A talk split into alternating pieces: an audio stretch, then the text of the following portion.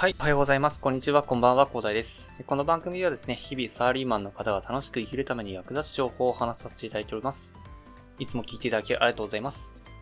さて、本日お話しさせていただきたいのはですね、えー、ついなびさんというところから出てる記事がね、面白かったので、まあ私の経験も踏まえてね、お話しさせていただきたいと思ったことがあったんですけど、まあそれがですね、ネタっていうことでね まネタって書いてあるんですけど、新社会人に実家に住めと強く進めるわけとは、資本主義どころか人間の概念が破壊されそうに草っていうことで、書いてあるんですけど まあな、なんかね、なんか2チャンネルのなんか、なんか題名みたいなタイトルみたいな感じになってますけどね、はい。まあ、ただですね、まあこれね、えー、ちょっとね、面白かったのと、あとね、えー、まあ私もね、かなり同意するところがあったので、まあお話しさせていただきたいなというふうに思ったんですけど、まあなんかこんなツイートがあったらしいんですよね。あ、なんかドキンさんという方がね、こんなツイートをしたと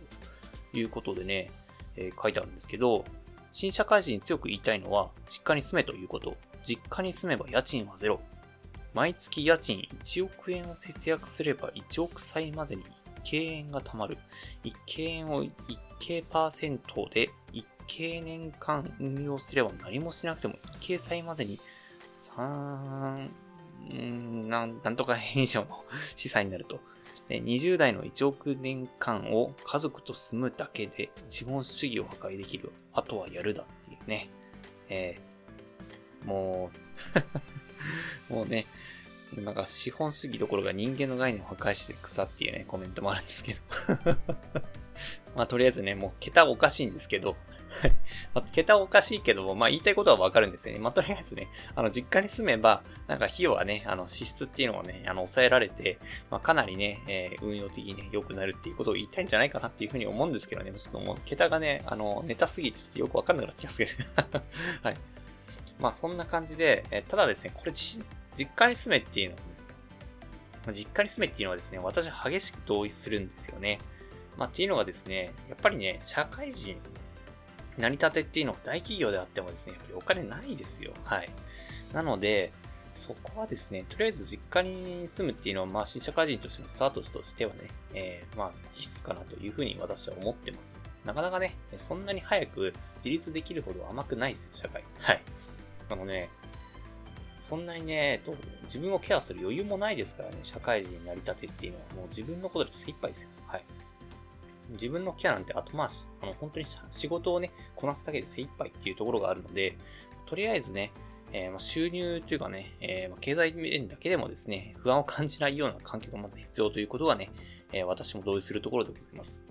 で、私はですね、新社会人だけじゃなくて、2、3年、4、5年までぐらいはですね、一人暮らししなくていいと思ってるんですね。実家暮らしでいいと思ってるんですよ。っていうのがですね、やっぱり私2年目ぐらいで確か一人暮らし始めたんですけど、本当にね、パスタだっけっていうかね、ほんとペペロンチーノしか食べれないみたいな、お好み焼きしか食べれないみたいなね、期間を過ごしましたね。はい。あの時、その時は確か、なんか車も買ったから、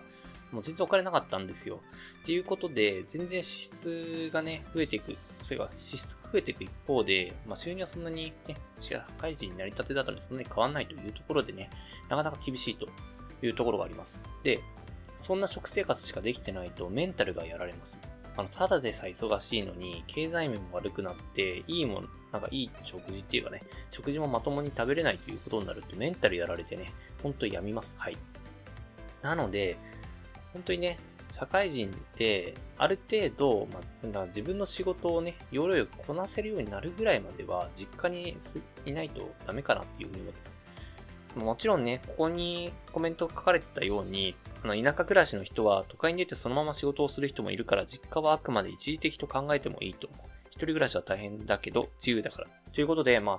コメントもあって、まあ確かにね、田舎に住んでた人が東京に出てね、働くということになると、まあ実家暮らしっていうのは無理だろうっていう話になっちゃうんですけど、まあそれだとね、まあそういった方はちょっとね、厳しいかもしれないんですけど、まあ東京近辺にね、近郊にね、まあ、実家があって、実家に住める環境であるんであれば、まあ、実家から出るのはお勧めしません。私はですね。本当にね、まあ、ただですね、4、5年ぐらいね、えー、なってね、まあ、社会人としても一人前だというぐらいになったらですね、まあ、一人暮らししてもいいかなというかね、一人暮らしした方が逆にいいかなって私は思ってます。あれ、あんまりね、実家に入り浸ると、今度彼女ができなくて、で結婚の機会を逃すとっていうね、そんな悪循環というかね、待ってるような気がするのと、あと一人暮らししないと自分のことやらなくて、親のありがたみっていうのもよくわからない状態でなっちゃうんで、あの、結婚してもですね、ほんと他人に依存しちゃうようになっちゃうんで、一回一人暮らしは経験した方がいいけれど、ただ、時期を見誤ると、ほんと後悔しかないのでね、まあ、そこは、あの、まあ、時期をね、ちゃんと見定めてやっていただくということになります。なので、え、まずはですね、新社会人の、もし聞いてるあなたがいればですね、えー、新社会人の方がいればですね、本当にね、実家暮らしっていうね、利点をですね、え、十分に活かしてやっていただきたいと思います。本当にね、えー、まあ、もし実家がね、近くにある、職場の近くに実家があるというのはね、かなりのアドバンテージになりますので、本当にね、本当厳しい社会ですよ。本当、めちゃくちゃ揉まれますからね。これから、あの、新社会人の方々ね、はい、聞いてる社会人、新社会人の方はですね、えー、結構ね、ちょっとゾッとするかもしれないですけど、本当揉まれますので、本当に涙を流すくらいね、マジ辛いですからね。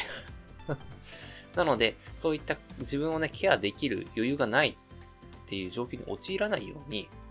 まあ、ぜひね、えー、自分のね、えー、体をケアするというところと、あと脂質をね、抑えると